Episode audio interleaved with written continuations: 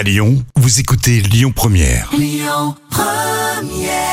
Hier. Le grand direct, 7h10h. Manila Mao. Pour quelles raisons les infirmières scolaires se mobilisent là aujourd'hui devant l'hôtel de ville à Lyon à 11h Bah écoutez, c'est ce qu'on va essayer de comprendre là ce matin avec Sandra Avril, qui est un nom d'emprunt d'une infirmière scolaire hein, pour la ville de Lyon. Bonjour Sandra. Bonjour, bonjour Bienvenue. à tous. Bienvenue au micro de Lyon Première. Bon, première question, pourquoi est-ce que vous allez manifester aujourd'hui? Quelles sont vos revendications? Vous êtes euh, infirmière scolaire pour la ville de Lyon. Dites-nous pour quelles raisons euh, vous allez justement Alors, euh, être devant l'hôtel de ville. ces revendications sont nombreuses dans le sens où notre revendication d'augmentation salariale, elle, fait, elle porte sur trois aspects. Il y a l'aspect salarial, l'aspect égalité homme-femme, mais aussi un petit peu sur le problème de la méthodologie dont Lyon, dans, la, dans les élus nous ont nous ont entendu ou nous, nous ont pas entendu, pardon. En fait, il faut savoir que sur l'aspect salarial, euh, la ville octroie un indice indem- indemnitaire, pour faire euh, un peu plus large, à tous ses salariés. Et il faut savoir que euh, nous, en tant qu'infirmières à la ville de Lyon, mais aussi celle de la médecine préventive, elles perçoivent des primes mensuelles parmi les plus basses de la ville de Lyon.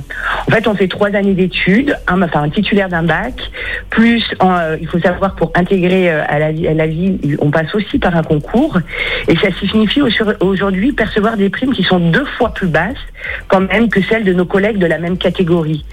Alors, en titre de comparaison, par exemple, avec une autre collectivité comme la métropole, nous, nous commençons à 150 euros bruts par mois, tandis que les collègues de la métropole, par exemple, commencent à 450 euros par mois, soit trois fois plus. En fait, nous revendiquons la mise à niveau de nos primes et sur celle des emplois de même niveau que le nôtre. Une augmentation en fait immédiate de 150 euros par exemple pour celles qui sont en début de carrière. Moi, il faut savoir que j'ai 22 ans de diplôme aujourd'hui pour vous donner euh, euh, une euh, une, une, une image en fait, je suis à 1700 euros net après 22 ans de diplôme d'infirmière. Donc effectivement, on pense que nos revendications ne sont quand même euh, euh, pas très euh, très exceptionnelles. De- surtout que au niveau de l'aspect égalité homme-femme, il faut savoir que notre métier, il est quand même composé effectivement de 90% de femmes. On s'interroge aujourd'hui si nos primes, euh, euh, c'est parce que c'est notre profession est féminisée que nos primes sont toujours aussi basses. À titre d'exemple, les agents de maîtrise de la filière technique euh, qui sont embauchés avec un CAP par exemple ou un BEP, elles sont quasiment exclusivement des hommes, donc, et elles perçoivent des primes qui sont plus du double des nôtres, 54% en plus. Et quand nous avons écrit à l'élu pour l'égalité homme-femme, elle nous a demandé de patienter pour être augmentée. En fait, on est fatigué d'attendre, on nous met toujours, on nous relègue, on nous relègue, et sous couvert que les infirmières sont des femmes, qu'elles sont patientes, qu'elles sont dévouées, qu'il y a toujours plus grave ailleurs, on nous demande de patienter. En fait, aujourd'hui, on en a juste marre euh, de patienter, on voudrait être entendu. Et quand nous avons rencontré la ville, puisque quand même on a, on a tenté euh, quelques négociations avant d'aller manifester aujourd'hui, le délégué général aux ressources humaines a reconnu lui-même que nos primes étaient en dessous de l'acceptable et que personne ne voudrait à notre- être à notre niveau. Par contre, ils nous demandaient d'attendre la refonte de l'ensemble des primes de la ville, puisqu'ils annoncent que ça va être effectivement traité, mais on n'a pas de date, on n'a pas de délai, on n'a pas de montant. Donc aujourd'hui, nous, on a demandé une rétroactivité. Certes, on patientera, mais alors accepter une rétroactivité de notre future augmentation. Ils ont répondu non.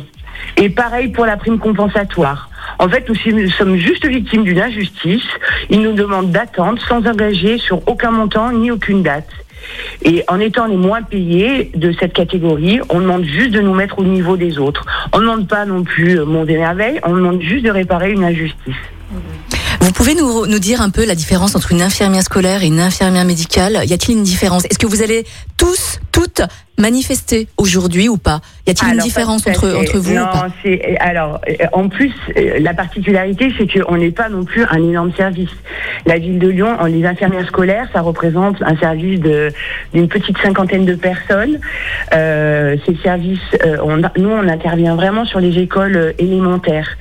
Et, euh, et non, ce n'est pas toutes les infirmières. Donc en plus de fait d'être des femmes et infirmières, on est un tout petit service. Donc autant vous dire que euh, on est une petite goutte dans l'océan, mais voilà, euh, c'est avec plein de petites gouttes que l'océan se remplit, et c'est pour ça qu'on a envie d'avoir une visibilité, d'être entendu. Mhm. Et, et, les infirmières scolaires aujourd'hui, je peux vous dire qu'elles sont extrêmement, on est loin des carcans avec la vieille infirmière, enfin la vieille, l'infirmière qui attendait, qui faisait des vaccins qui faisaient mal et qui faisait de la bobologie. Aujourd'hui, notre mission, nos missions, elles sont vraiment de veiller au bien-être physique et moral. C'est très important. Des élèves depuis la grande section jusqu'au CM2 afin de favoriser leur intégration, leur réussite scolaire. Et là, les écoles vont fermer, mais il faut savoir que nous, notre travail ne va pas s'arrêter parce que les écoles s'arrêtent. On va faire tout un travail de coordination avec ces familles qui sont en grande difficulté dû au confinement.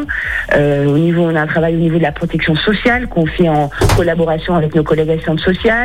Les médecins sont sur une veille de tracing sur tout ce qui est Covid.